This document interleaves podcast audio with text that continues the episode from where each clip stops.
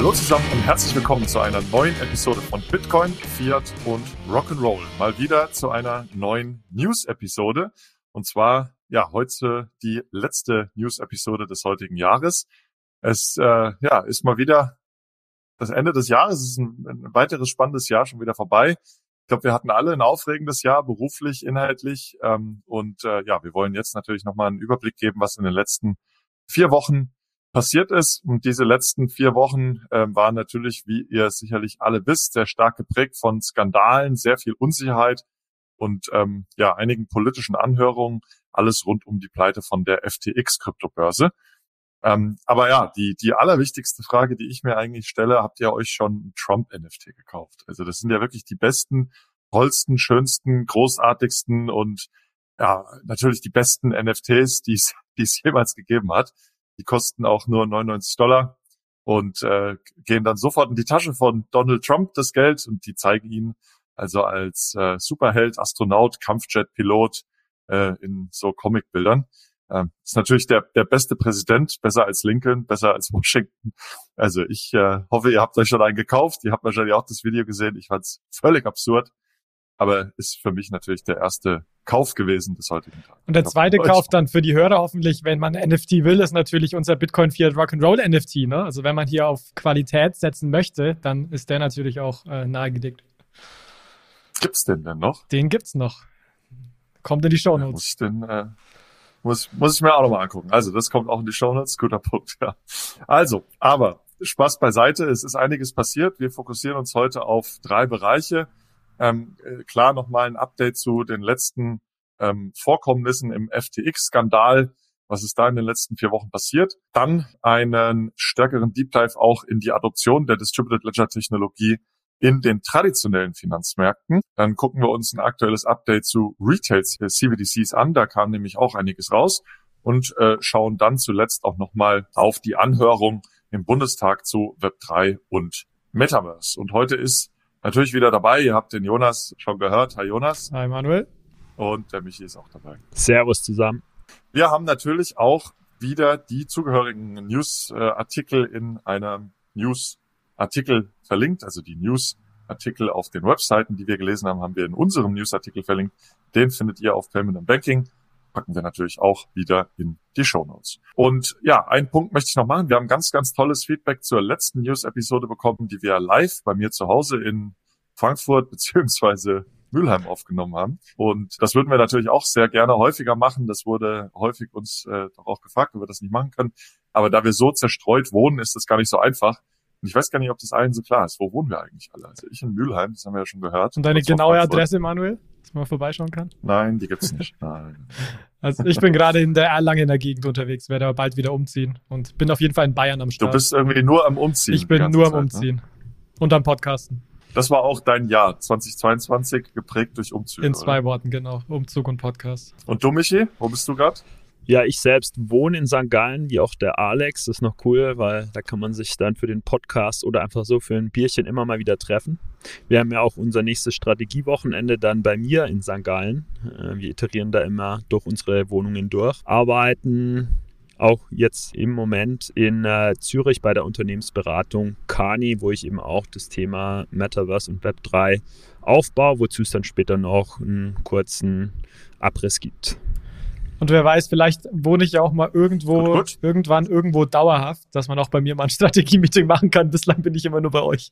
Dann fängst du aber doch trotzdem mal an, Jonas, auch wenn wir nicht in kürzester Zeit bei dir sein können, mit einem Update zu, was denn da alles passiert ist im Bereich des FTX-Skandals. Na klar, sehr gerne. Also da ist wirklich in den letzten Wochen super viel passiert. Also als ich durch die News durch bin, konnte ich gar nicht fassen, dass die letzte News-Episode überhaupt da davor war, weil einfach so viel passiert ist und das Gefühl schon eine ganz andere Zeit noch war. Ähm, also lasst uns vielleicht damit starten, dass es weitere Unternehmen gab, die finanziell ähm, auch von der FTX-Pleite betroffen war. Also so eine Art Ansteckungseffekt, wenn man so möchte. Das eine war BlockFi, also BlockFi kennt vermutlich die meisten ein äh, Crypto-Lending-Unternehmen. Äh, laut Reuters hatten die auch ähm, Vermögenswerte und Verbindlichkeiten zwischen einer und zehn Milliarden US-Dollar. Also das ist natürlich eine große Spannweite, aber ist wichtig, um so ein bisschen Gespür dafür zu bekommen, wie groß denn der Laden war. Und war eben ja das Unternehmen, was von der FTX-Pleite am, am zweitmeisten betroffen war. Also hatte die zweitmeisten, FTX hat die zweitmeisten Schulden quasi bei BlockFi und dementsprechend ja wurde da auch in Chapter 11 Bankruptcy gefeilt, wie bei FTX. Und ja, eben als äh, weiteren Player hat dann BlockFi erwischt. BlockFi wurde doch auch gekauft in der ersten CFI-Krise im Mai. Ne? Also da hat doch Sam Bankman-Fried hier als, als äh, Engel aufgetreten und hat BlockFi gerettet. Und jetzt äh, sind sie halt mit untergegangen. Genau, und jetzt mit reingezogen und mit untergegangen, ja. Und das war aber dann nicht nur, ja. nicht nur BlockFi, also zumindest BlockFi war das einzige Unternehmen, was meinen Wissens jetzt zumindest direkt noch gefallen ist. Es gab aber einige weitere, die jetzt in finanziellen ja, in prekären Situationen sind, wo man noch nicht weiß, wie sich das jetzt, wie das alles ausgeht. Also ein Fall ist Genesis, im Endeffekt ja nach dem Bericht der Financial Times eine finanzielle Lücke von 900 Millionen US-Dollar haben, also auch kurz davor stehen, im Endeffekt ähnlich in die Insolvenz zu schlittern. Muss man aber sagen, kann man heute noch nicht sagen, wird sich noch zeigen. Es sind aber seit inzwischen einem Monat die Auszahlungen gestoppt, also seit dem FTX-Crash. Warum? Weil eben auch ein Teil der Gelder von äh, Genesis auf FTX lagen. Das heißt, FTX-Geld weg, Genesis Geld bei FTX auch weg, somit finanzielle Probleme, um das mal ganz flapsig äh, zusammenzufassen. Und ein Player, der aber jetzt betroffen scheint, möglicherweise, und das war für mich nochmal so ein richtiges Wow, wo ich mir gedacht habe, wenn hier wirklich was passiert, dann hat das nochmal richtig ernste Auswirkungen. Und zwar ist das der Grayscale Bitcoin Trust. Das ist im Endeffekt ein milliardenschwerer Bitcoin Trust. Also es ist ein Investmentfonds quasi. Da, wenn man kann sich das so vorstellen, man investiert da nicht direkt in Bitcoins, sondern man investiert in den Investmentfonds und besitzt dann Anteile, also Shares an diesen Investmentfonds. Und heute ist eben das Thema, dass interessanterweise dieser Investmentfonds mit einem Asset Under Management von 10 Milliarden US-Dollar, also ziemlich groß, 50 Prozent unter dem sogenannten Net Asset Value traded. Was heißt das? Das heißt, wie gesagt, Asset Under Management ungefähr 10 Milliarden US-Dollar. Der Markt wäre das 5 Milliarden US-Dollar. Das heißt, für einen Euro in Bitcoin über den Bitcoin Trust muss man aktuell nur 50 Cent in Bitcoin zahlen. Also klingt das nach einem super Deal. Vielleicht wissen wir auch in ein, zwei Jahren, dass es ein super Deal war. Aber der Grund, warum diese Diskrepanz da ist, ist eben, weil man sich einfach nicht sicher ist, weil sich der Markt nicht sicher ist, ähm, ob man wirklich an die Bitcoins kommt, ob die denn wirklich da sind und wie es um die finanzielle Lage des Issuers, der Digital Currency Groups steht. Und zwar hat Coinbase hier so ein bescheinigt, in Anführungszeichen, dass das Geld sicher sei, um das mal zu zitieren, aber es war eben kein Audit, kein Proof of Reserve. Also natürlich die Frage, wie man es sicher definiert. Und deswegen da sehr, sehr hohe Unsicherheit. Bin gespannt, weil wenn dieser Trust fällt, dann wird es natürlich auch massive Auswirkungen auf den Crypto-Space haben. Ich finde das ganz interessant. Ich meine, das ist so ein Closed-End-Fund. Das heißt, man, man kommt da nicht so einfach raus, wenn man da mal so einen Anteil gekauft hat. Ich glaube, es gibt eine sechs Monate Lockup-Period. Ähm, und ich hatte mir das auch mal vor ein paar Wochen angeguckt. Der ist eigentlich immer der NAV, der Net Asset Value oder der, der Preis ist immer über dem NAV getradet. Das heißt, es gab eigentlich immer ein Premium. Man hat es als ein super vertrauenswürdiges Instrument äh, angesehen. Und schon vor ein paar Wochen ist der Preis dann gefallen und war dann unter dem Net Asset Value. Und jetzt 50 Prozent darunter. Das ist schon das ist schon heftig. Das heißt, der Vertrauen, das Vertrauen ist also massiv eingebrochen. Und wenn man, wenn man da Geld reinsteckt, bist du erstmal sechs Monate gefangen. Und mhm. das äh, ist natürlich auch ein Problem mit so, mit so Closed Funds. Also ja, starkes Zeichen, dass hier das Vertrauen auch äh, ziemlich stark leidet. Und aktuell stellt sich ja auch eher die Frage, wer ist nicht betroffen. Also ich glaube, wir wären schneller durch, wenn wir die Unternehmen auflisten würden, die nicht betroffen sind, weil selbst der Marktführer Binance äh, ist halt von einem massiven Mittelabfluss ja, betroffen. Äh, die Binance-Kunden ziehen innerhalb von 24 Stunden mehr als 3 Milliarden Dollar ab, äh, obwohl sie ja äh, so jetzt nichts falsch gemacht haben. Interessant ist noch, dass Binance bisher den Abfluss ohne Probleme ermöglicht hat. Ja, also ist erstmal ein gutes Zeichen, dass sie da bedingungslos das möglich machen, aber wer weiß, wie tief Binance auch schon in der Misere steckt. Aber ja, sorry für den Exkurs. Äh, nee, gehen wir zurück in die Chronologie. Das ja. ist super gut und ich denke, ein Grund, äh, ein Grund, Michi, auch, warum es jetzt zu der Situation gab, sicherlich nur ein Grund ist eben, dass es, äh, dass Binance ja wie manche andere Börsen auch so einen Proof of Reserve gemacht hat, also gesagt hat, wir halten so viele Assets. Im Endeffekt, indem man einfach zeigt, hey, das sind unsere Adressen, hier liegen liegen so und so viel Bitcoins. Das heißt, wir haben das Geld wirklich. Check. Und das, das ist, fand ich, war sehr positiv nach FTX, dass nach dem Crash, dass das viele Börsen gemacht haben, weil es einfach die Transparenz fördert und die Leute dann so ein bisschen wissen, wo sie da dran sind. Problem ist aber, wenn man Proof of Reserves, also die Reserven offenlegt, man legt nicht die Ver äh, Verbindlichkeiten, die Liabilities offen. Das heißt, es ist schön zu wissen, wie viel Assets ein Unternehmen hat. Wenn man aber nicht weiß, wie viel Liabilities das Unternehmen hat, weiß man nicht, wie es um das Unternehmen wirklich steht. Und ich würde jetzt vermuten, dass das auch so ein Grund war, der ja einfach jetzt zu dem Drop geführt hat, dass man da einfach vielleicht befürchtet, ohne das jetzt selbst bewerten zu wollen, da bin ich nicht tief genug drin, äh, dass da vielleicht auch noch was kommen könnte. Ein Handlungsstrang war ja nicht nur, welche Unternehmen jetzt inwieweit vom FTX-Skandal betroffen sind, sondern auch, wie sich SBF verhalten hat. Ich glaube, da war ein Interview am 30. November ganz aufschlussreich. Jonas, magst du uns da nochmal helfen, was er da ja, so gesagt gerne. hat? Also das war, war ziemlich interessant, ehrlich gesagt, weil SBF, also Sam Bankman-Fried, ehemaliger CEO von FTX, sich eine lange Zeit gar nicht mehr geäußert hat und dann auf einmal innerhalb von weniger Tagen, naja, so eine Art Medientour gegeben hat. Und ein Interview war eben für die New York Times oder New York Times Events, äh, anderthalb Stunden Interview. Verlinken wir auch gerne in den Show Notes. Wirklich sehr empfehlenswert. Da gibt es interessante Einblicke, wo Sam Bankman-Fried aus den Bahamas zugeschaltet war und auch ganz klar gesagt hat, dass er jetzt hier gegen den Rat seiner Anwend äh, Anwälte überhaupt zu dem Thema spricht. Und es war aber insgesamt sehr interessant, weil es ein sehr sachlich, sehr ruhiges Interview war, wo aber der Interviewpartner schon ihn sehr viel aus der Reserve gelockt hat und auch sehr die pressierenden Fragen gestellt hat, so ob er betrogen hat, wie er sich damit fühlt und so weiter. Und da hat er immer mehr beteuert, dass er sehr viele Fehler gemacht hat, dass es ihm auch leid tut, aber dass er an sich niemanden betrogen hat. Und das fand ich schon an sich eine interessante Wahrnehmung.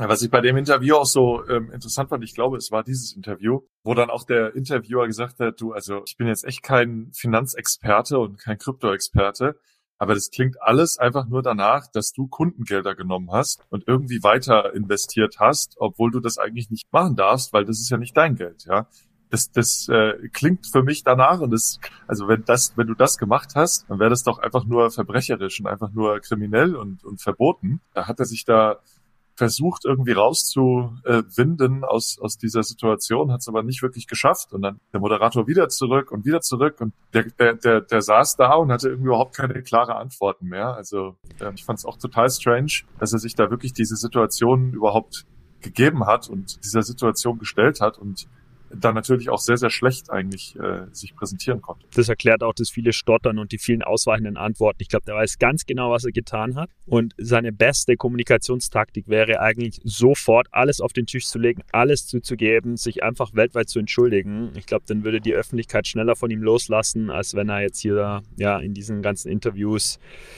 äh, nicht die volle Schuld übernimmt. Ja. Und da hat sich aber ja auch so der, äh, der Lauf der Dinge so ein bisschen gezeigt, weil im Endeffekt zwei Wochen nach dem Interview wurde dann SBF tatsächlich festgenommen. Das heißt, am 12. Dezember auf den Bahamas Festnahme könnte jetzt auch eine Auslieferung in die USA geben, wobei ich gelesen hatte, dass er erst mal bis Februar jetzt auch dort im Gefängnis sein soll. Das heißt, es kam jetzt tatsächlich äh, zu dieser Festnahme. Und ja, was in dem Sinne vielleicht auch ganz interessant zu erwähnen ist, ist, dass er äh, an dem Tag, bevor er oder zwei Tage bevor er festgenommen wurde, auch gesagt hat, dass er für eine Anhörung im US-Kongress zur Verfügung steht, die am 13. Dezember stattgefunden hat. Das heißt, einen Tag nach der Festnahme. Dementsprechend konnte er da nicht vorgeladen werden, beziehungsweise vor allem nicht erscheinen. Und da hatte dann ja sein Nachfolger oder Interims-CEO ähm, John Ray im Endeffekt das Vergnügen, sich im House Financial Service Committee vier Stunden lang den ja doch natürlich, logischerweise, sehr hartnäckigen Fragen der Politiker zu stellen. Also eins ist mal klar, diese Story wird verfilmt werden und ich warte schon sehnsüchtig auf die, die Netflix-Interpretation dieser Story,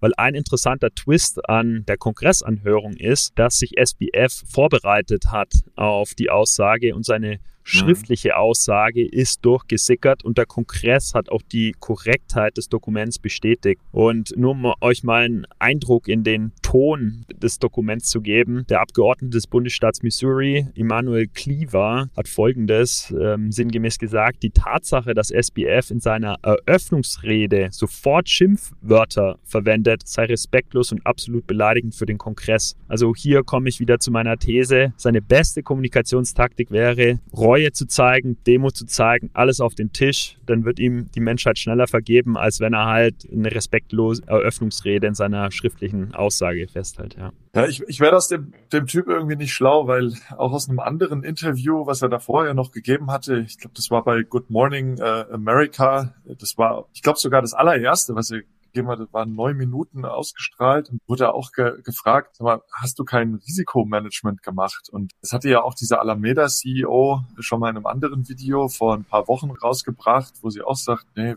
eigentlich tun wir kein Risikomanagement. Das hat er dann auch nochmal äh, beteuert und hat gesagt, nee, also ich weiß, das klingt jetzt absurd und ich weiß, dass ich das anders hätte machen müssen, aber ich habe kein Risikomanagement betrieben.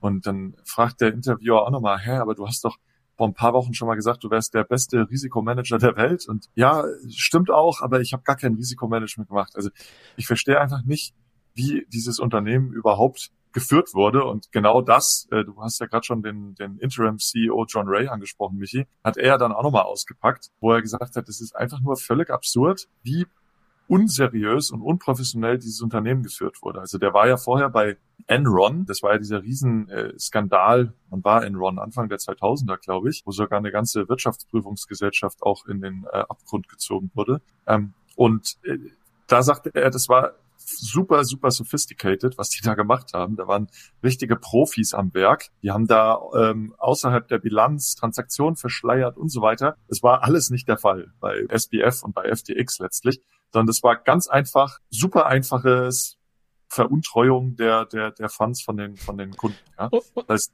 die haben Gelder eingesammelt und diese Gelder wurden dann halt einfach irgendwohin investiert, weiter verlieren, wie auch immer, ohne dass es die, die Anleger überhaupt wussten das Einfachste, was du machen kannst, aber natürlich auch das Unprofessionellste, was du machen kannst. Und er hat da anscheinend irgendwie überhaupt keinen Überblick gehabt, was da geschieht.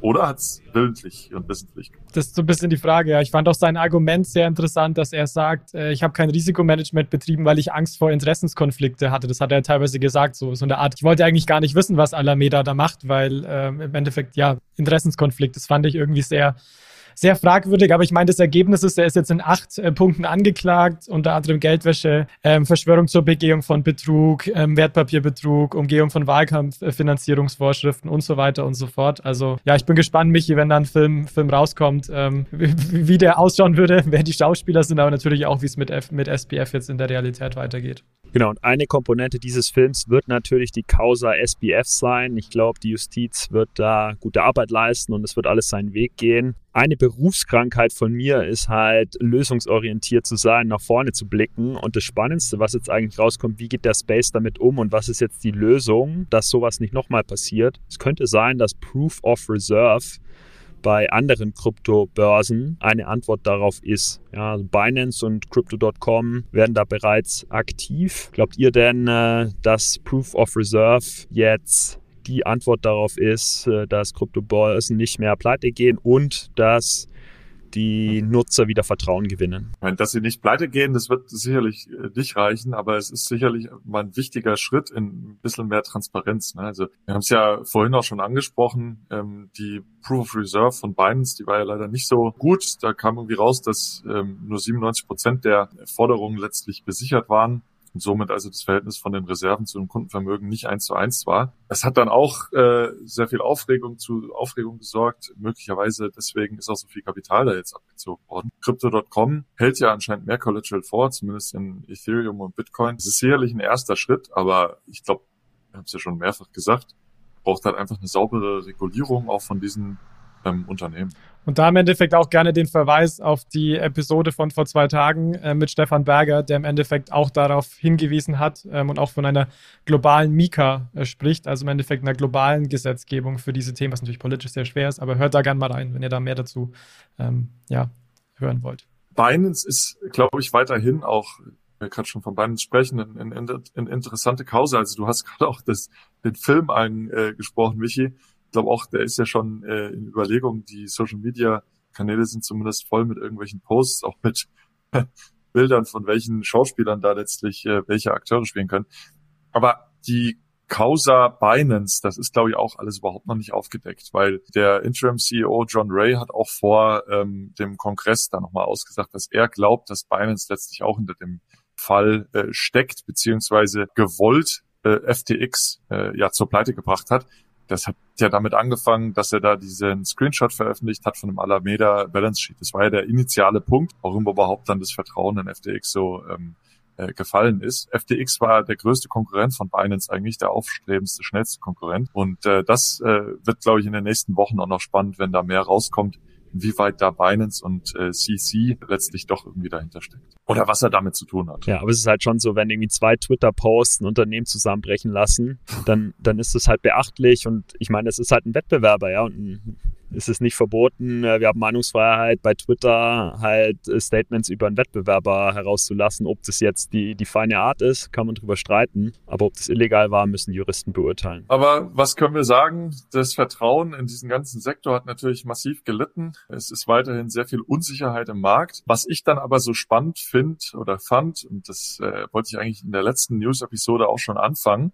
äh, es hat sich aber voran äh, oder weiter fortgesetzt, ist die Adoption im traditionellen Finanzsektor und zwar der Technologie selber. Da geht es jetzt natürlich nicht um, um Krypto und Kryptowährungen und Kryptohandelsplätze, sondern mehr, dass also die äh, Adoption der Technologie selber, also der Blockchain und Distributed Ledger Technologie weiter voranschreitet. Und das wird also mal jetzt der zweite Deep Dive. Das heißt, wir lassen mal SBF hinter uns und schauen uns mal an, was da so passiert ist. Und in, als Aufhänger möchte ich äh, kurz eine Studie vorstellen, und zwar die äh, Security Service Evaluation Umfrage oder Evolution Umfrage der Citibank, äh, die nun zum zweiten Mal rauskam. Und da kam nämlich raus, dass die DLT bei Finanzmarktinfrastrukturen ähm, und Finanzmarktteilnehmern weiterhin einen großen Anklang findet. Das kam letztes Jahr schon raus, als die erste dieser Umfrage äh, publiziert wurde. Und das setzt sich jetzt also fort. Denn die Finanzmarktinfrastrukturen und die globalen Marktteilnehmer schauen sich weiterhin die Technologie an und glauben weiterhin, ähm, dass diese Technologie einen großen Einfluss auf die Effizienz der Finanzmärkte haben wird. Die sind nicht mehr ganz so bullisch wie letztes Jahr, aber werden weiterhin sehr, sehr große Erwartungen in die Technologie gesetzt. Und das Hauptziel sei in den Kapitalmärkten also die Wertpapierabwicklung von ähm, ja, äh, also immer weiter zu verringern. Also es war vor ein paar Jahren noch ein T plus 3 Settlement. Dann hat man sich auf T plus 2 Settlement gebracht. Das heißt also nur zwei Tage für Settlement gebraucht. Nun ist also generell global so ein Trend in Richtung T plus 1, dass es also am nächsten Tag dann final gesettelt wird. Und die Technologie ermöglicht es natürlich auch ein T plus 0 oder atomares Settlement letztlich zu ermöglichen, dass also die Wertpapiere direkt gegen das Geld gesettelt werden können. Um nochmal zu stressen, ja, wie empirisch valide dieses Papier ist. Es enthält eben quantitative und qualitative Daten von zwölf Finanzmarktinfrastrukturen und fast 300 Marktteilnehmern aus ganz verschiedenen Bereichen, also Banken, Broker, Dealers, Vermögensverwalter, Depotbanken, institutionelle Anleger. Also das ist schon so ein richtiger Rundumschlag und äh, genau aus dem Grund haben wir uns auch entschlossen, das mal als die Motivation für die DLT-Adoption in Traditional Finance hier zu positionieren. Den Report verlinken wir natürlich gerne. Genau. Und der größte Vorteil dieses kürzeren Settlement-Zykluses, ja, also wie gesagt, von T plus 3 jetzt auf T plus 1, beziehungsweise in der Zukunft sicherlich auch auf T0 oder atomares Settlement, der größte Vorteil, der da gesehen wird, ist einfach eine Verringerung des Risikos, ja, und natürlich auch der Margenanforderung, weil jedes Mal, wenn man dann noch einen Tag warten muss, bis dann das, äh, der Trade letztlich gesettelt wird, müssen Margenzahlungen gestellt werden. Das ist ein Overnight Exposure, was man dann gegenüber anderen Marktteilnehmern hat und so weiter. Das heißt einfach eine Reduktion des Risikos im System. Und das, Manuel, würde doch am Ende auch heißen, es wird einfach billiger. Ne? Also es wird sich am Ende in den Kosten niederschlagen. Das würde man erwarten. Absolut, genau. Ähm, man muss weniger Risiken auch in der Bilanz bilden und darstellen. Ähm, das befreit Eigenkapital und so weiter. Das ist natürlich alles letztlich in, in äh, niedrigen Kosten auch darstellt. Ich finde es, ich finde es schön zu sehen, dass wir sehen, dass das wirklich so ankommt. Also du hast schon gesagt, letztes Jahr war die Studie ähnlich bullish, sogar noch ein bisschen bullischer. Weil ich meine, wir reden ja auch im Endeffekt seit Jahren unter Nerds über diese Themen. Ne? Also warum Blockchain Blockchain, Atomic Swaps, instantanes Settlement, Delivery versus Payment, you name it. Warum das irgendwie wichtig ist. Das Schöne ist, anscheinend hat jetzt der, der Finanzsektor auch sehr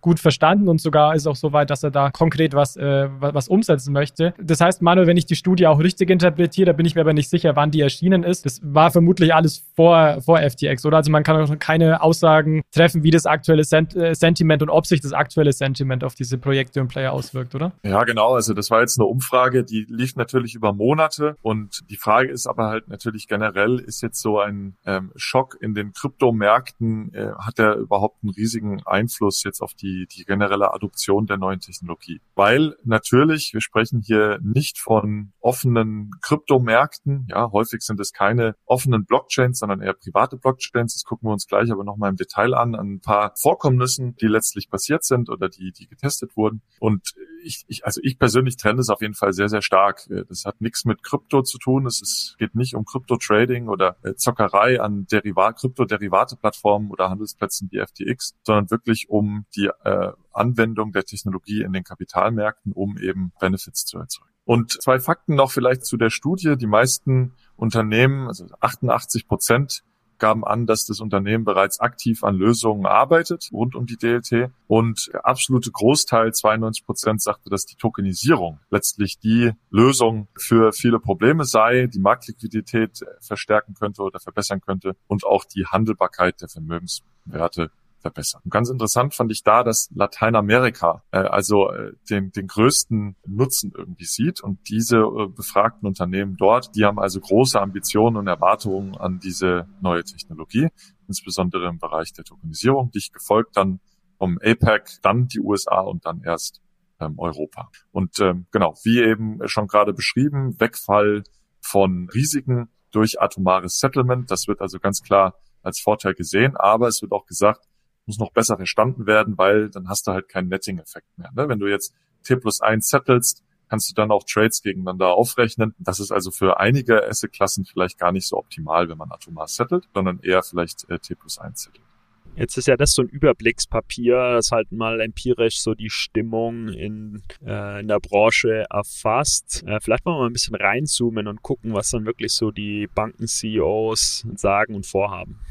Ja, genau. Also passt ganz gut dazu, denn äh, der, der BlackRock CEO Larry Fink, er ist jetzt bei so einem New York Times Interview aufgetreten, wurde da auch sogar zu ähm, FTX gefragt, weil ja auch BlackRock investiert war. Naja, dann ging es auch über die, die Blockchain-Technologie und er sagt also ganz klar und ganz deutlich, dass die Tokenisierung, die Anwendung äh, der Technologie auf Handelsplätzen die nächste Generation der Wertpapiermärkte darstellt. Also er sagt da auch instantanes Settlement wegen weniger Risiko, weniger Reconciliation und so weiter, wird das äh, stark verändern, weniger Mittelsmänner, die also dann natürlich äh, weniger auch verlangen und äh, er sagt zum Beispiel auch noch, eine einfache Votierung der, der Shareholder wird möglich sein und sieht da also ähnlich wie diese Studie viele Vorteile und erwartet also hier eine starke ähm, Adoption. Du erwähnst hier, Manuel, dass es vor allem um Finanzassets an der Stelle geht, also vor allem an digitale Wertpapiere. Mich würde jetzt interessieren, also gab es auch Aussagen in den Studien oder gerne auch von dir selber, wie es jetzt um die Tokenisierung von anderen Assets geht? Also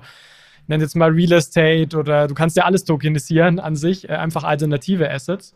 Ja, das hat die Studie von der City auch mit aufgenommen. Ähm, die beschreibt da zum Beispiel auch die Real Estate Tokenisierung oder halt eben die Tokenisierungsvorteile in illiquiden Assets. Ja, und äh, das wird durchaus aufgenommen. Also der grobe Aufhänger, sage ich mal, sind Kapitalmärkte, aber dann halt natürlich auch in den jeweiligen Assetklassen. Ja. Equity beispielsweise sagen sie jetzt, da sehen sie jetzt, sehen sie jetzt keinen großen Einfluss, weil da die Märkte natürlich schon sehr, sehr liquide und auch effizient sind, aber in anderen Assetklassen ähm, dann eben sehr wohl.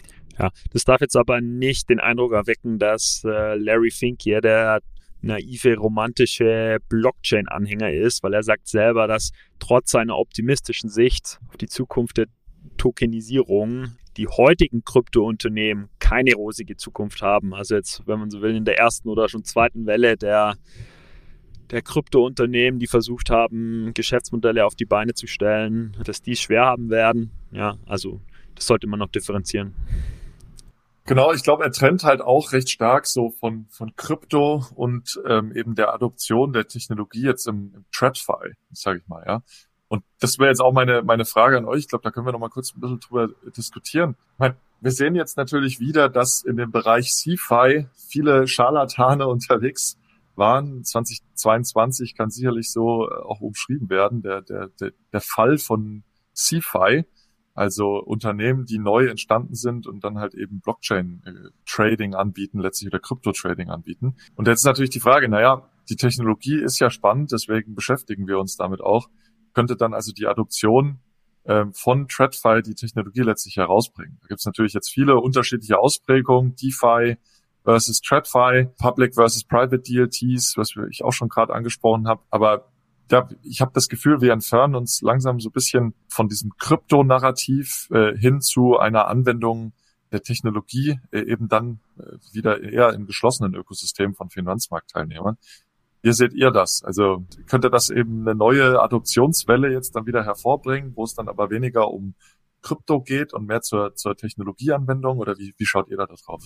Ja, also ich stimme der These zu, weil TradFi-Anbieter zwei Dinge bereitstellen können. Einerseits haben Anwender, zumindest ähm, die nicht kryptomaximalistischen oder kryptonativen Anwender mehr Vertrauen in, in TradFi-Anbieter. Also wenn dann eine UBS oder CS vielleicht Tokens oder Coins verwahrt, dann ist das Vertrauen höher, als wenn man es selber machen muss. Und zweitens, vor allem ist es halt angenehmer oder einfacher. Also die, die User Experience ist halt besser, als wenn man sich selber knifflig drum kümmern muss, ähm, irgendwie Bitcoin-Transaktionen ähm, auszulösen ich glaube auch, dass das im Endeffekt ein guter Schritt ist, den wir gerade sehen, dass es Richtung Adoption geht. Also ich würde das unterstreichen und das ist natürlich auch positiv, weil es ist ja immer das, das Beispiel auch, müssen die Leute wissen, dass da eine Blockchain verwendet wird. Also klar, für uns, wir arbeiten in dem Umfeld, da ist die Antwort ja, aber wenn ich zum Beispiel als, als Endnutzer sehe, wenn ich mir jetzt hier ähm, digitales Wertpapier kaufe, dann spare ich mir x Prozent an Fees. Das ist ja das, was am Ende zählt. Und ob da jetzt eine Blockchain dahinter steht, eine Public, eine Permission Chain,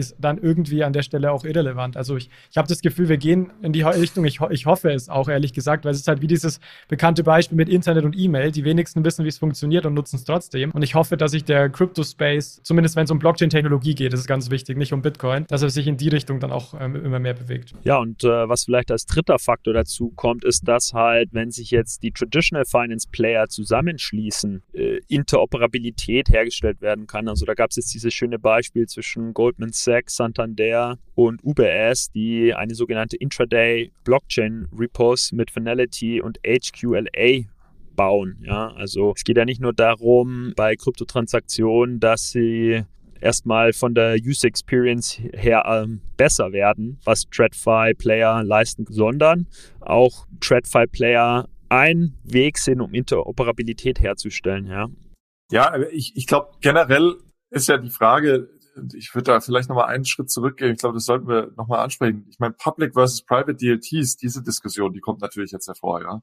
Also das hätte ich jetzt auch erwartet, dass ihr da noch auch mit drauf, drauf eingeht, weil es hat ja wirklich nichts mehr mit diesem äh, offenen äh, System letztlich dann zu tun oder meistens zumindest. Ja, du hast jetzt einen Use Case gerade angesprochen, äh, HQLAX äh, mit Finality, aber auch die neue EIB-Anleihe beispielsweise, die ausgegeben wurde von der Investitionsbank. Die werden jetzt, also die erste, die wurde ja noch auf einer offenen Ethereum-Blockchain ausgegeben, auf der offenen Ethereum-Blockchain.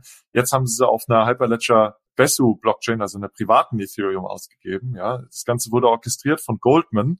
Also wir entwickeln uns ja eigentlich wieder in die Richtung, dass wir sagen, wir überlassen es dann doch den regulierten Instituten und die agieren aber eher auf privaten DLTs. Ja, also das ist, das ist für mich halt weiterhin so der, das Spannungsfeld Public versus Private ähm, DLTs und das denke ich, ist auch so die, die, die Kernneuerung, sage ich mal, oder, oder die Kernfrage, denke ich mal, was, dass wir das auch in 23 und 24 noch sehen werden. Inwieweit Public Blockchains sich durchsetzen. Also ich gebe noch mal ein Beispiel. Die Europäische Investmentbank mit ihrer Anleihe auf einer privaten Blockchain ausgegeben. Ja? Interoperabel mit anderen Blockchains. Das heißt, hier geht es auch jetzt darum, äh, dass du die Interoperabilität zwischen unterschiedlichen Blockchains, unterschiedlichen privaten Blockchains demonstrierst. Wir haben es gerade auch schon gesagt, HQLAX, das ist auch wieder ein Bankenprojekt. Auch hier äh, wurde eine, eine Repo-Transaktion letztlich dargestellt, auch über zwei private Blockchains. Das heißt, das hat auch nichts mehr mit der Public Ethereum Blockchain sozusagen zu tun, und äh, das sehen wir ja auch zum Beispiel bei der EZB, die, die fragt sich auch, wie so eine Wholesale CBDC ausgegeben werden soll, auf einer Blockchain, auf mehreren. Alles das ist eher auf, auf privaten Chains, ja. Und ich glaube, das ist so das Spannungsfeld. Können wir diesen, dieses Public Blockchain und Krypto, dieses Versprechen, können wir das aufrechterhalten, wenn wir in dem Bereich vor allem DeFi-Player sehen, die Mist betreiben und somit irgendwie den ganzen Sektor äh, runterziehen? Interessant, was du erzählst, Manuel, weil ich hatte eigentlich das Gefühl, die letzten Monate, dass eher offene Permissionless Blockchains wieder an Bedeutung gewonnen hatten, weil wir auch sehr viele Closed äh, System Use Cases wie den Mask Use Case und so weiter gesehen haben, dass die nicht, nicht weitergegangen sind. Ähm, und ich mich auch ein paar Leuten unterhalten haben, die auch gemeint haben, ja, so digitale Wertpapiere jetzt auf offenen Blockchains wie jetzt Polygon wäre jetzt auch so keine schlechte Idee. Also ich bin da, bin da sehr gespannt, ich, ähm, wie sich da auch das nächste Jahr entwickelt. Das ist vielleicht was für unsere Jahresausblicksepisode, da ein paar risky Prognosen zu treffen.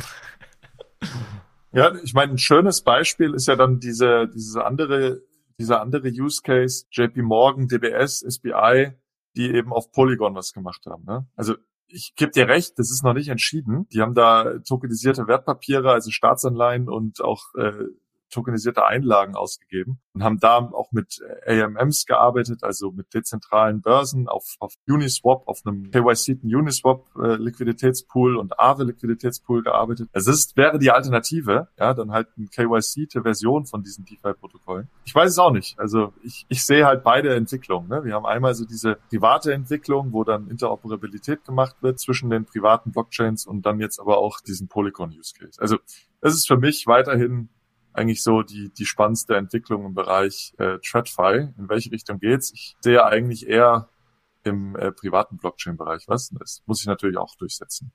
Okay, erste Prognose für Manuel für 2023. Äh, private Blockchains werden sich im Finanzsektor durchsetzen. Gucken wir mal, ja. Gut, dann lass uns doch im Anbetracht der Zeit vielleicht zum nächsten Thema weiterspringen. Und zwar bleiben wir wieder im Finanzkontext, springen aber von den Geschäftsbanken, vom Finanzsektor zu den Zentralbanken und gucken uns an, was im CBDC-Space passiert ist. Und da möchte ich erst einen kurzen äh, Newsflash geben über die drei wichtigsten Entwicklungen, die es in den letzten vier Wochen gab. Und dann haben wir noch ein Thema, nämlich CBDC Adoption, wo wir gerne ein bisschen mehr noch äh, tiefer diskutieren würden. Also Newsflash, äh, News Nummer eins war die Bank of Japan, die eine CBDC-Demo und Prototyping gestartet geführt hat. Ähm, wichtig zu erwähnen, weil es gab in der Vergangenheit sehr viele Fake News um die Bank of Japan. Ich erinnere mich auch, dass Alex damals ein paar Posts dazu gemacht hat, weil da einfach berichtet wurde, die Bank of Japan äh, hört ihr CBDC-Projekt auf. Ist nicht so und wie wir jetzt sehen, sogar sind jetzt ziemlich flott unterwegs und machen da eine Demo. Ab Frühling 2023 äh, mit Banken und Regionalbanken und es geht darum, Ein- und Auszahlungen zu testen und zu gucken, wo liegen Probleme bei Naturkatastrophen und Gebieten ohne Internetzugang, also heißt Offline-Payments. Das heißt auch, auch spannend, dass man hier den praktischen Weg geht. Ähnlich macht es tatsächlich die Zentralbank in Indien, vielleicht noch einen Schritt weiter. Da kann man nämlich seit 1. Dezember schon in vier indischen Städten, Mumbai, Neu-Delhi, äh, Bangalore und boah, die, die, vierte Stadt spreche ich nicht aus, weil ich das nicht hinbekomme, ähm, zum Bezahlen via QR-Codes genutzt werden können. Das heißt auch hier ein praktisches CBDC-Projekt, aber mit dem Unterschied, dass hier eben auch nur ausgewählte Merchants und Endnutzer Zugang haben. Also ganz anders als jetzt zum Beispiel in China, wo inzwischen, ja, kommen wir auch gleich zu sprechen, viele Millionen Zugang haben, ist es ja so eine ausgewählte Anzahl, wird natürlich mehr, aber es ist zumindest mal ein Startpunkt und man ist jetzt offiziell in diesem Pilotstadium. Finde ich spannend, wie schnell das dann doch geht irgendwie. Ne? Also manche Zentralbanken machen da ja ewig rum und, und testen und überlegen und schreiben Paper und so weiter. Und jetzt sieht man halt, naja, die gehen einfach mal wieder voran und, und testen einfach mal. Das war jetzt dein Wink ähm, zur EZB. Na gut, die kommen ja auch langsam voran, aber äh, ich wollte nur einen Punkt sagen, ich habe mich da jetzt nicht äh, intensiv reingelesen, aber weißt du da was oder wisst ihr was, äh, welche Technologie die nutzen? Weil gerade bei Retail CBDC ist das ja noch gar nicht so entschieden, ob es denn wirklich jetzt eine, eine Blockchain genutzt wird oder eine DLT oder doch ein zentrales System. Also da muss ich sagen, da ist wenig nach außen gedrungen. Also ich ähm, habe da ein paar Artikel dazu gelesen und ich hatte kein, äh, habe da keine Indikation für eine Technologie bekommen. Ähm, dementsprechend am besten ähm, müssen wir mal rumfragen in unseren Communities, die in Indien sitzen, die da vielleicht Insights haben, aber ich bin da online nicht äh, fündig geworden. Äh, das erwarten wir von dir dir, Jonas, in, als Prognose für 2023, welche Technologien sich für Retail CBDCs durchsetzen? Alles klar. Meine, es gab ja da auch, also du hast ja gerade die EZB angesprochen, äh, eine riesige Überraschung. Zumindest für mich war es eine, eine größere Überraschung. Ja? Ich meine, das geht jetzt nicht unbedingt um Distributed Ledger Technologie versus zentrale Technologie, aber es gab ja ein anderes äh, Announcement. Wenn wir schon die unterschiedlichen Tempi vergleichen, ja, was ist denn dann äh, bei der EZB los? Genau, ich meine, das sind wir noch nicht offiziell im Prototypstadium, sondern wir wissen es, wir sind in der Investigationsphase noch knapp ein Jahr, jetzt ein bisschen weniger. Was aber interessant war, und ich vermute, das ist das, Manuel, was du meinst, ist, dass die EZB vor ein paar Monaten ja Partner ausgewählt hat, die zusammen mit der EZB ein, oder ein Frontend für den digitalen Euro entwickeln, wo das Backend, also die Technologie von der EZB bereitgestellt wird. Und bislang war eben nicht klar, was das, wie diese Technologie ausschaut. Und da gab es jetzt ein Onboarding-Package für die Teilnehmer an, diesen, ähm, Pro, an dieser Prototypübung, damit die natürlich wissen, mit was muss ich mein System integrieren. Weil sonst, wie soll ich sonst ein Frontend bauen? Und ich glaube, die Hauptüberraschung, die du auch gemeinst, Manuel, war im Endeffekt, dass dieses System jetzt auf UTXOs basiert. Also ähnlich dann wie, wie Bitcoin, also Unspent Transaction Outputs und nicht auf Konten, auf Accounts. Und das war für mich persönlich auch eine Überraschung, weil ich in den, nach den Diskussionen in den letzten Monaten schon gedacht habe, dass man eigentlich in diese Account-Richtung extrem geht, auch mit Tips Plus Modell ja. und so weiter. Ich weiß nicht, wie, wie du oder wie ihr das seht. Sehe ich genauso. Ich hatte ja auch mal diesen Zweiteiler zum digitalen Euro aufgenommen vor ein paar Wochen und ähm, da war ich ja auch noch irgendwie fast schon, man könnte sagen, ein bisschen verwirrt, ähm, wie die EZB jetzt diese Konten letztlich führen will. Weil es hieß ja, Die EZB will setteln, das heißt, sie will also die Konten erhöhen und äh, verringern, aber die Konten sollen bei Dingen Banken verwahrt werden oder geführt werden. Und das habe ich nie verstanden, weil wie soll ich denn jetzt, wenn ich jetzt die EZB wäre oder die nationalen Zentralbanken, wie soll ich denn ein Konto verringern und verhöhen, erhöhen, das bei dir, äh, Jonas, beispielsweise liegt? Brauche ich ja dann APIs, die das äh, ermöglichen, die gibt es meines Erachtens so noch nicht.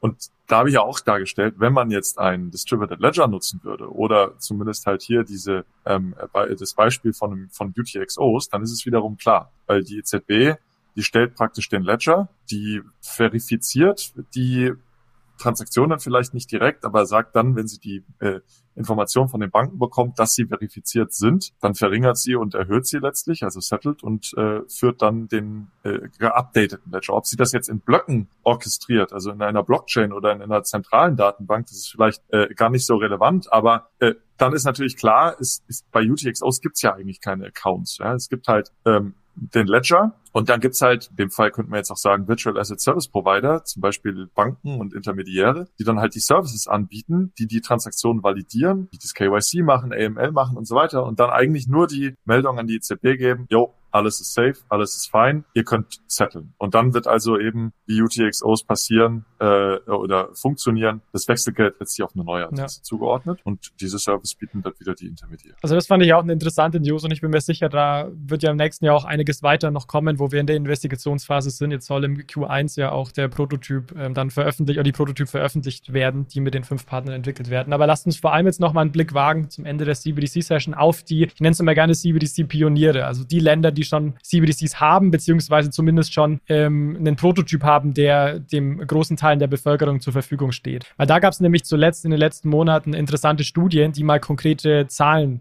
ähm, ja, gebracht haben. Bislang konnte man nur spekulieren, war das ein Erfolg, war das kein Erfolg, wie viele Leute nutzen es. Und jetzt gab es Zahlen für drei Länder, die möchte ich mal kurz mit euch teilen. Die Zahl Nummer eins, China, ähm, ungefähr, war vor ein paar Monaten 260 Millionen Wallets, die äh, eingerichtet wurden. Das heißt 18 Prozent der Bevölkerung, die eine CBDC-Wallet sich eingerichtet haben. Nigeria, kleines Land, natürlich, 840.000 Downloads der App sind 0,5 Prozent der Bevölkerung. Und dann noch die Bahamas. Bahamas ist natürlich noch viel kleiner. Die haben nur 30.000 Wallet-Downloads. Das sind aber immerhin 8 Prozent der Bevölkerung. Es würde mich interessieren, wenn ihr die Zahlen seht, was würdet ihr damit machen? Also würdet ihr sagen, man kann da schon Aussagen treffen über war gut, war, war schlecht oder was ist euer, was war eure erste Reaktion? Die Frage ist halt, ob eine Wallet die downgeloadet wurde, bedeutet, dass es sozusagen ein Daily Active User ist. Ja, also nur weil du dir eine Wallet downloadest, heißt es ja nicht, dass du wirklich aktiv äh, im Alltag damit zahlst. Glaube ich auch. Und dann. Das, das würde ich auch sagen, genau, ja. Also man müsste sich die, die Volumen angucken und ähm, das ist ja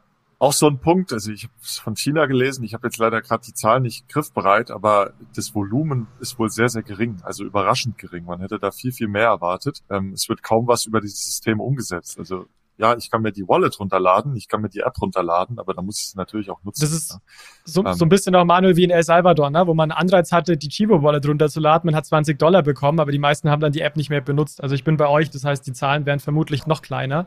Was ich auch sehr interessant fand in dem äh, Kontext von Bahamas, da gab es ne, tatsächlich eine interessante Studie der LSI, ähm, die noch mehr Zahlen ja. äh, dazu gebracht hat. Und die hat im Endeffekt sich auch mal die Currency in Circulation, also die zirkulierende Geldmenge vom Cent-Dollar angeschaut und auf den Kopf runtergerechnet und es waren 87 Cent pro Kopf. Also das sagt dann ja, vermutlich im Vergleich mehr ein. Zu 1000, ja, Im Vergleich zu 1300 äh, Dollar in, in physischem Bargeld. Ne? Also pro Kopf hat, hält jeder 1300 Dollar in physischem Bargeld und 87 Cent in äh, dem in dem CBDC. Also das ist absolut marginal. Wird überhaupt nicht benutzt. Es gibt keine umlaufende Menge. Genau, und ich meine, in, in, in Nigeria war es im Endeffekt ähnlich. Ich habe schon gesagt, es waren 0,5 Prozent der Bürger, die, äh, die nutzen. Jetzt gab es tatsächlich auch ähm, die Situation, dass ja im Endeffekt Bargeldabhebungen beschränkt wurden auch, ich meine zumindest, ich weiß nicht, ob man es öffentlich dazu geäußert hat, aber eben es wurde vermutet, dass man das auch macht, um die CBDC-Nutzung zu pushen. Also würde jetzt natürlich jeden Bitcoiner, der CBDC nicht mag, in die Karten spielen, dass man sagt, man macht es so. Ähm, ist aber zumindest ja ein, ein, Ansatz, wo ich sage, sehr restriktiv. Ich weiß nicht, ob das Erfolgs, äh, erfolgsversprechend ist. Ich bleibe dabei, der Use Case für eine Retail CBDC ist voll anonymes digitales Zahlen, also quasi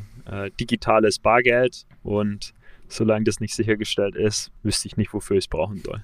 Ich meine, andererseits kann man natürlich sagen, muss es sofort von Anfang an irgendwie in der Nutzung explodieren. Ne? Ich meine, das ist natürlich ein neues Zahlungsmittel und wenn es gerade eben keinen besonders tollen Nutzen hat, ja, dann äh, dauert es wahrscheinlich auch einfach, bis es so zur Mass Adoption kommt. Michi, wenn du jetzt sagst, das sind, äh, das muss anonyme Transaktionen ermöglichen, ja, würdest du es dann trotzdem in hohem Volumen nutzen?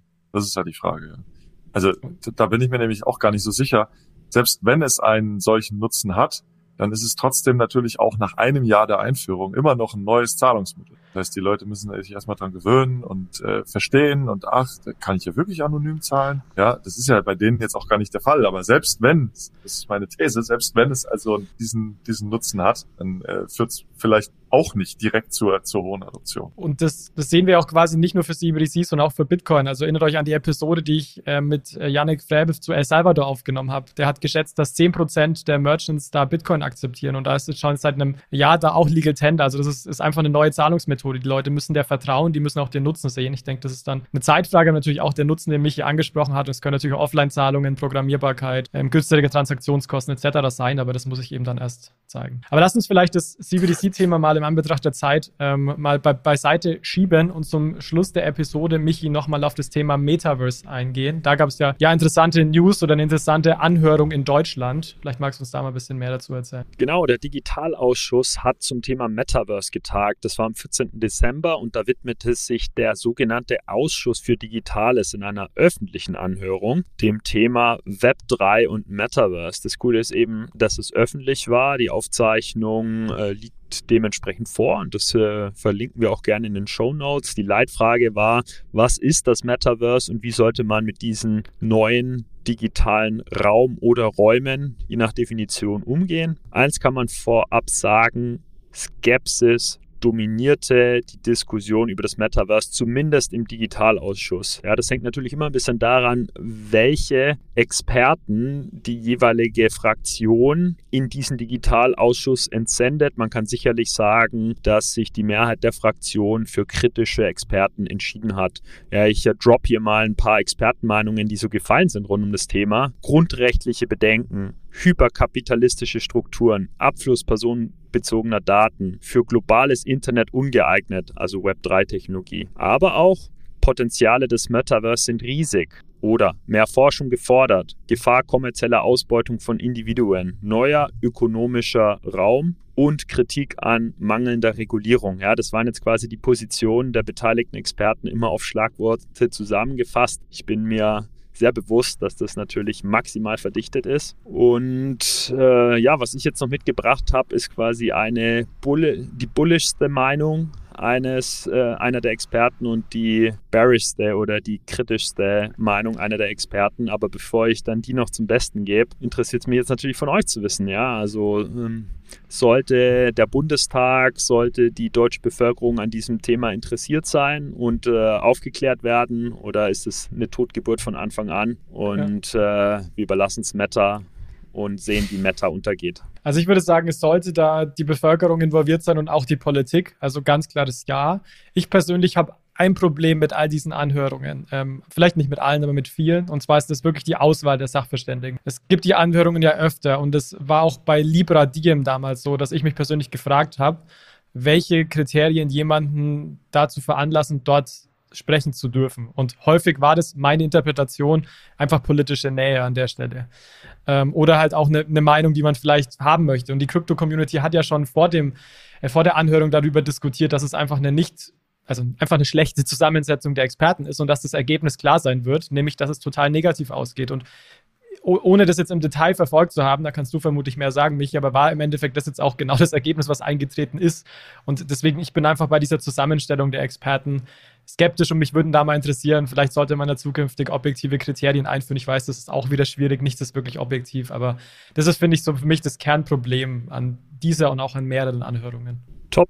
Dann schauen wir doch mal rein, was quasi die kritischste Aussage war in meiner Interpretation und äh, welche der Experten ähm, da am positivsten ist. Ähm, eine Frage wurde gestellt, nämlich ob wir in Deutschland das nächste große Ding mal wieder verpassen. Ja, dafür, darin sind wir ja Weltmeister, dass wir bei sogenannten äh, emergenten Technologien oder Emerging Technologies äh, oft äh, hinten dran sind, weil wir uns verzetteln, weil wir uns verreden, weil wir deutsche Ingenieure sind, die halt äh, Perfektion wollen und nicht schnell Beta-Versionen ähm, bauen möchten. Diese Frage wurde also auch gestellt und äh, Dr. Malte Engeler, der ist Richter vom Verwaltungsgericht Schleswig-Holstein, meinte relativ bestimmt in der Sitzung, wenn wir die technologische Umsetzung von autokratischen Ideologien verpassen wollen, dann bin ich da dabei. Ja, also ein Jurist äh, geht also davon aus, dass die, die Anwendung von Metaverse-Technologie dazu führt, dass autokratische Ideologien sich verbreiten. Und es gibt so einen Eindruck, ja, was das Mindset mancher Experten in dem Bereich ist. Ah, ging es da um Metaverse oder ging es da so um irgendwie Web 3? Ich meine, das sind ja alles so Buzzwords. Ja.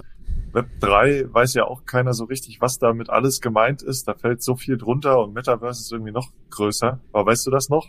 auf was er sich da bezogen hat? Ähm, das äh, werden wir nachreichen. Das ist generell eine Beobachtung bei dem ganzen äh, Setup, dass nicht immer ganz klar war, ob die Experten jetzt gerade über Web 3 oder Metaverse oder beides gesprochen haben. Ja, das ist, äh, ist generell ein Problem an der Diskussion. Es wird immer Web 3 und Metaverse zusammen diskutiert. Und Web 3 ist halt eine äh, Form oder eine Infrastruktur, Technologie, wie man das Internet gestalten kann, nämlich dezentral. Und Metaverse ist halt einfach je nach Definition äh, die eine oder andere Form einer voll- oder teilvirtuellen Umgebung. Und äh, das, wurde, das wird schon vermischt, ja. Genau, und im Gegenzug hat sich dann der Sebastian Klöß ähm, vom Bitcoin e.V. sehr bullisch geäußert. Bitcoin e.V. Äh, naja, danke für die Korrektur, Jonas. Er ermahnt uns dazu, aktuelle Entwicklungen in diesem Bereich, die vor allem die US-Amerikaner halt auch schon antizipieren und, und schnell agieren, dass diese aktuellen Entwicklungen wir nicht mit überbordenden Bedenken ersticken sollten. Ja, also man kann schon sagen, dass diese Sitzung ein überbordendes Bedenken war und es darf halt nicht dazu führen, dass solche Technologien erstickt werden. Weil wir stehen halt momentan da, wo man beim Internet in den späten 90ern war.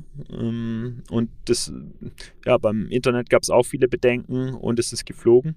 Und die wenigsten hätten sich damals die Nutzung des Smartphones so wie heute vorgestellt. Ja, und wir haben heute auch keine Ahnung, wie wir in zehn Jahren äh, virtuelle, in virtuellen Umgebungen agieren. Äh, das hatten wir am Anfang der Luftfahrt auch nicht. Ja? Also wenn ihr euch mal die ersten primitiven Versuche vor Augen führt oder euch Videos dazu anschaut, wie der Mensch am Anfang versucht hat zu fliegen, ähm, ja, dann, dann belächelt man das auch. Aber heute gibt es die kommerzielle Flugfahrt. Ja. Genau, das waren jetzt so einmal die positivste und einmal die negativste Aussage, die für mich besonders herausgestochen ist.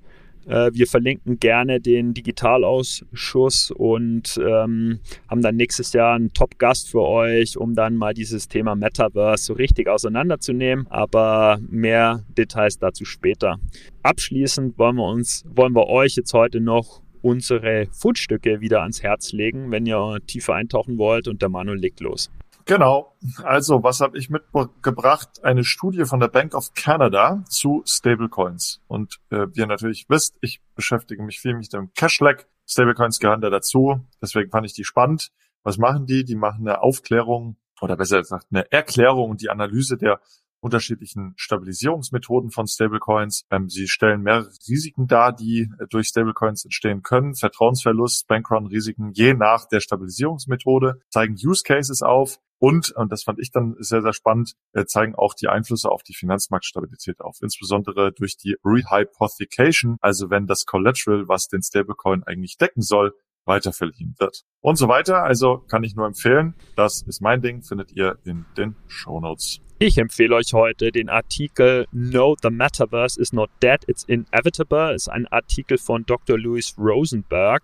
Hm, er ist halt eine relativ respektierte Person so im AR-VR-Bereich, also Pionier der virtuellen und erweiterten Realität, seit 1992 in dem Bereich aktiv. Und ich spreche diese Leseempfehlung aus, weil äh, Dr. Rosenberg halt die Position vertritt, das Metaverse wird geschehen und umgesetzt werden. Die Frage ist nur, wird es bald geschehen oder wird die Branche wieder in einen langen, dunklen Winter zurückfallen? Und äh, Rosenberg erklärt hier, warum das Metaverse unvermeidlich ist und seine Argumentation finde ich sehr schlüssig. Also zieht euch das mal rein, äh, um auch mal eine positive Meinung als Gegenpol zum Digitalausschuss euch vor Augen zu führen. Und der kommt natürlich aus dem US-amerikanischen Bereich. Habe ich zumindest gut was zu lesen fürs Wochenende. Ich bringe euch heute mit was zu CBDCs. Und zwar gab es dann eine sehr interessante Ankündigung, nämlich, dass ähm, die Bank für internationalen Zahlungsausgleich zusammen mit der Schweizerischen Nationalbank ähm, ja im Endeffekt ein Projekt aufsetzt, wo man eine sehr spannende Technologie einsetzt, nämlich sogenannte blinde Signaturen. Also für, für die Kenner unter euch,